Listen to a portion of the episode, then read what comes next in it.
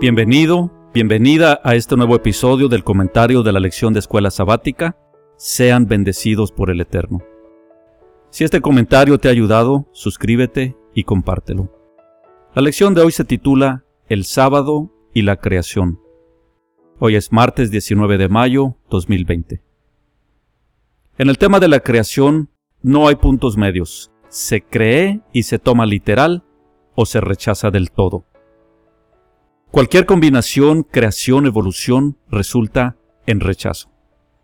No es mi intención fomentar controversias que circulan en ámbitos cristianos fundados por el adoctrinamiento de los sistemas educativos. Las propuestas de convertir cada día literal en tiempo que simboliza tiempos prolongados son simplemente absurdas. El modelo de representar miles o millones de años en cada día de la creación se desmorona si solo leemos con cuidado el relato. El primer día Dios hizo la luz, es todo lo que hizo. Un día entero de la creación para hacer la luz. Eso dio paso para que separara la luz de las tinieblas y fuera el primer día. El segundo día separó las aguas, unas puso arriba y otras abajo. Las de arriba las puso sobre una bóveda o firmamento, y llamó cielo. Las de abajo son los mares. Los días 1, 2 y 4 serán de especial importancia para la próxima semana, cuando la lección discuta el controvertido tema de la tierra plana. Por hoy, mantengamos nuestra atención en lo que la Biblia dice. El día 3, Dios separó los mares de la tierra seca y creó las plantas. En el día 4, Dios creó el sol, la luna y las estrellas. A partir de aquí, colapsa cualquier modelo con influencia evolucionista, puesto que la teoría del Big Bang establece que el universo surgió primero y luego evolucionaron las estrellas, inclusive nuestro Sol y los planetas. La situación empeora cuando consideramos que las plantas requieren de la luz del Sol para vivir, crecer y reproducirse. El problema es que en el día 3 aún no había sido creado el sol. Si hubiese cualquier periodo prolongado entre el día 3 y 4, las plantas no habrían sobrevivido. En el día 5, Dios creó los animales marinos y las aves. Notemos que no los creó de barro, sino de agua. En el día 6, Dios creó de la tierra el resto de los animales y al hombre.